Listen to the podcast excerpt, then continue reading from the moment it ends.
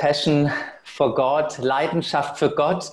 Äh, ich kann es nicht machen, aber ich hoffe, dass Gott was auch heute Morgen in unseren Herzen macht, mit uns macht, eine neue Leidenschaft ähm, geweckt wird oder die Leidenschaft, die schon da ist, immer stärker entfacht wird. Ja, woher kommt Leidenschaft für Gott? Gibt sicherlich viele Möglichkeiten, woher das kommt. Ich, ich habe es mal so versucht zu kategorisieren, dass Leidenschaft immer dann kommt, wenn wir was entdecken. Nämlich, wenn wir erstens die Entdeckung machen, wer Gott unser Vater ist. Und vor Ostern haben wir uns ein paar Wochen gerade mit diesem Thema auch beschäftigt. Wer ist Gott unser Vater? Tolle Predigt, äh, Predigten gab es dazu, wirklich Gott zu entdecken.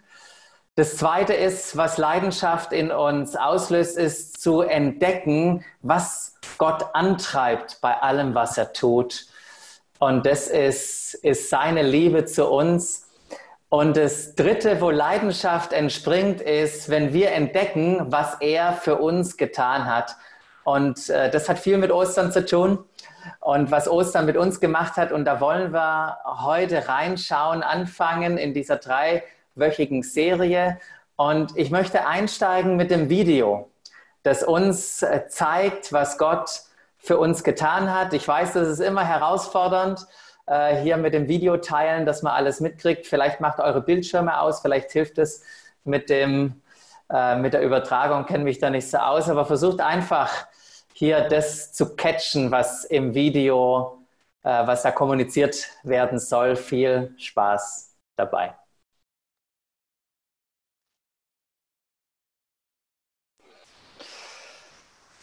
Ja, was für ein, ein wunderschönes Video.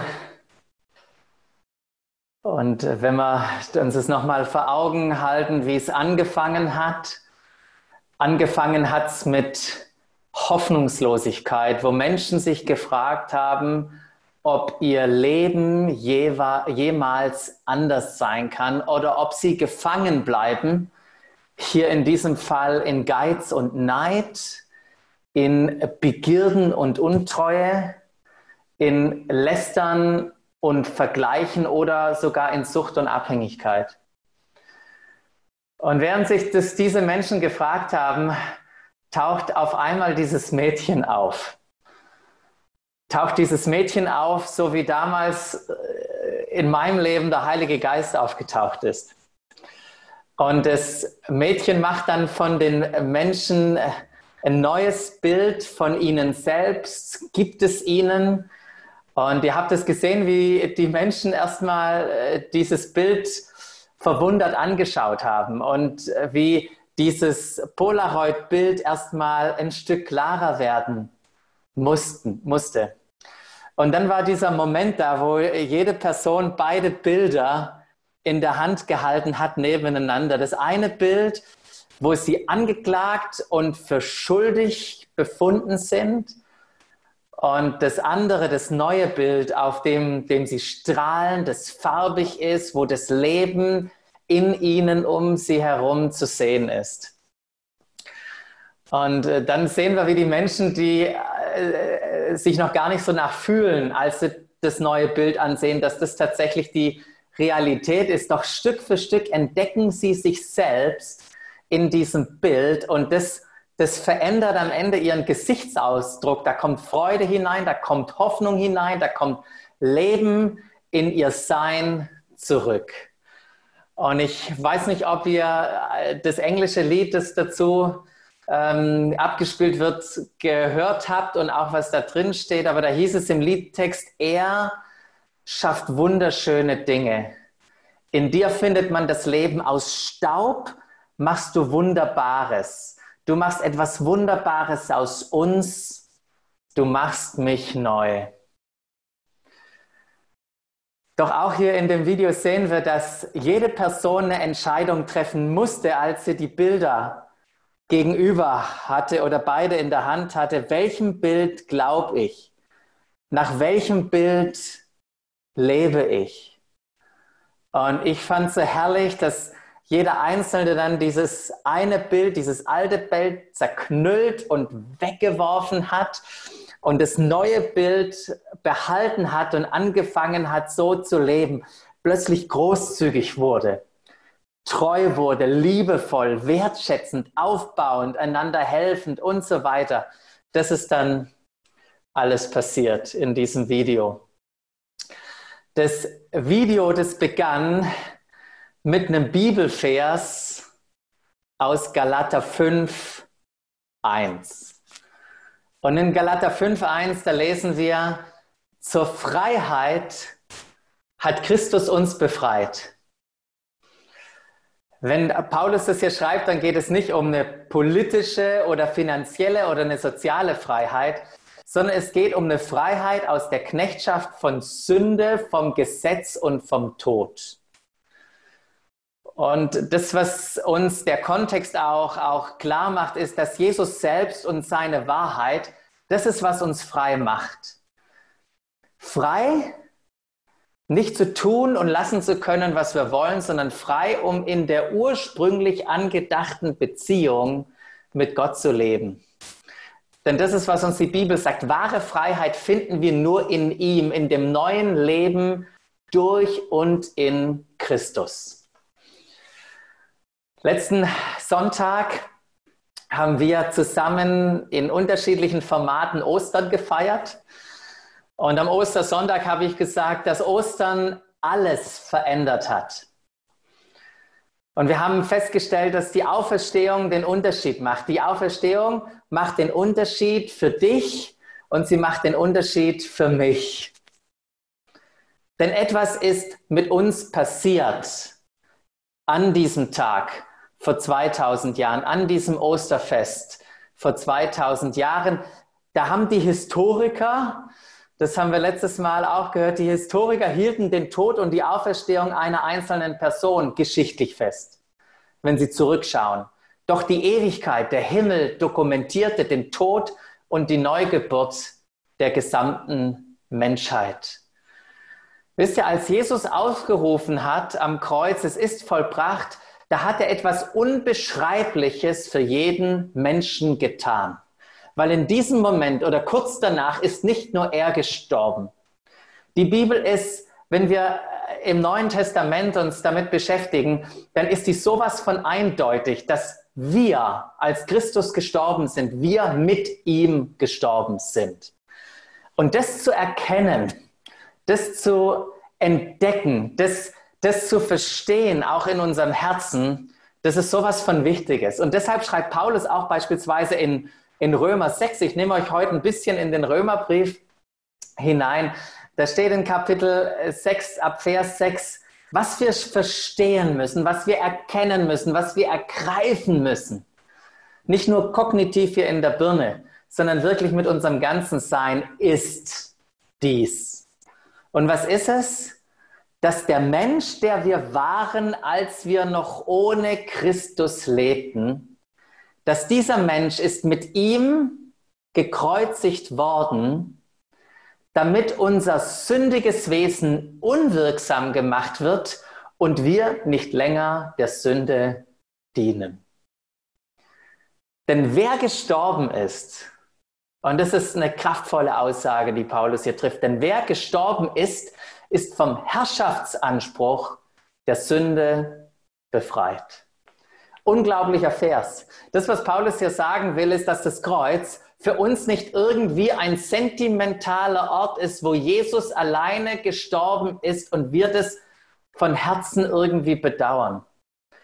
Das, was Paulus hier sagt, ist, dass wir uns dort am Kreuz mit Jesus sehen sollen. Es braucht diese Identifikation mit ihm. Ansonsten hat das Kreuz keine verändernde Auswirkung und Kraft in unserem Leben. Aber durch die Identifikation schafft es diese Kraft. Und warum brauchen wir das? Weil wir können unseren alten Menschen nicht reparieren oder erneuern. Wenn das möglich wäre, dann hätte Christus nicht für uns sterben müssen. Die DNA ist festgelegt. Ja, wir wurden nicht zu Sündern aufgrund von unserem Fehlverhalten. Und das ist auch der Grund, warum wir jetzt nicht, weil wir Dinge richtig machen, irgendwie uns eine neue Natur oder ein neues, zu einem neuen Wesen hin verändern können, sondern unser Fehlverhalten kommt aufgrund dessen, weil ein Mensch, Adam, sich fehlverhalten hat. Am Anfang steckt es in uns drin und hier seht ihr Römer 5, 12 redet davon.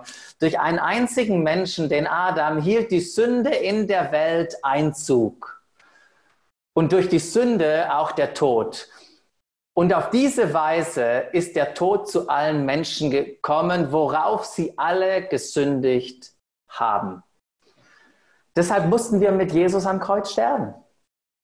Jesus hat den Preis dafür bezahlt, dass nicht nur unsere Sünden vergeben sind, sondern er hat den Preis dafür bezahlt, um uns eine neue Identität zu schenken.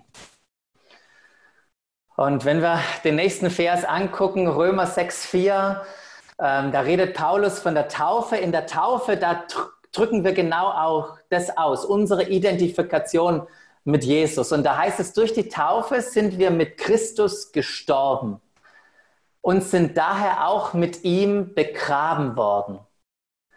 Weil nun aber Christus durch die unvergleichlich herrliche Macht des Vaters von den Toten auferstanden ist, ist auch unser Leben neu geworden. Und das bedeutet, wir sollen jetzt ein neues Leben führen. Was Paulus hier sagt, ist, Jesus ist auferstanden, er lebt. Aber nicht nur er. Es ist nicht der Einzige, der lebt. Auch wir haben neues Leben durch die Auferstehung von Jesus. Das Wunder der Auferstehung ist nicht nur seine Auferstehung, sondern sie ist auch unsere, unsere Auferstehung. Und zweitens, warum das passiert ist. Ich möchte euch zu einer, zu einer, zu einer wichtigen Bibelstelle auch im Römer, im Römer nehmen, in Römer 4, 25.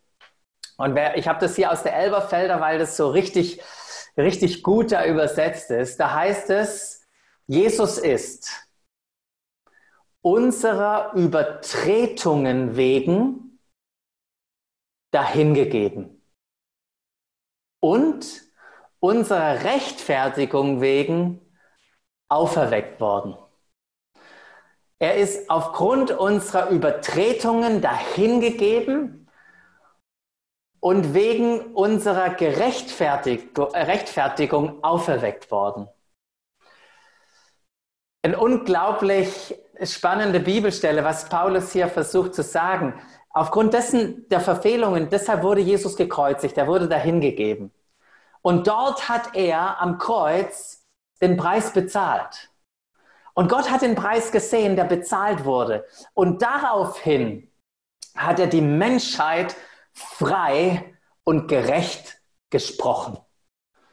Und aufgrund dieser, dieses Freisprechens, dieses Gerechtsprechens, dieser Rechtfertigung Aufgrund dessen wurde Jesus auferweckt.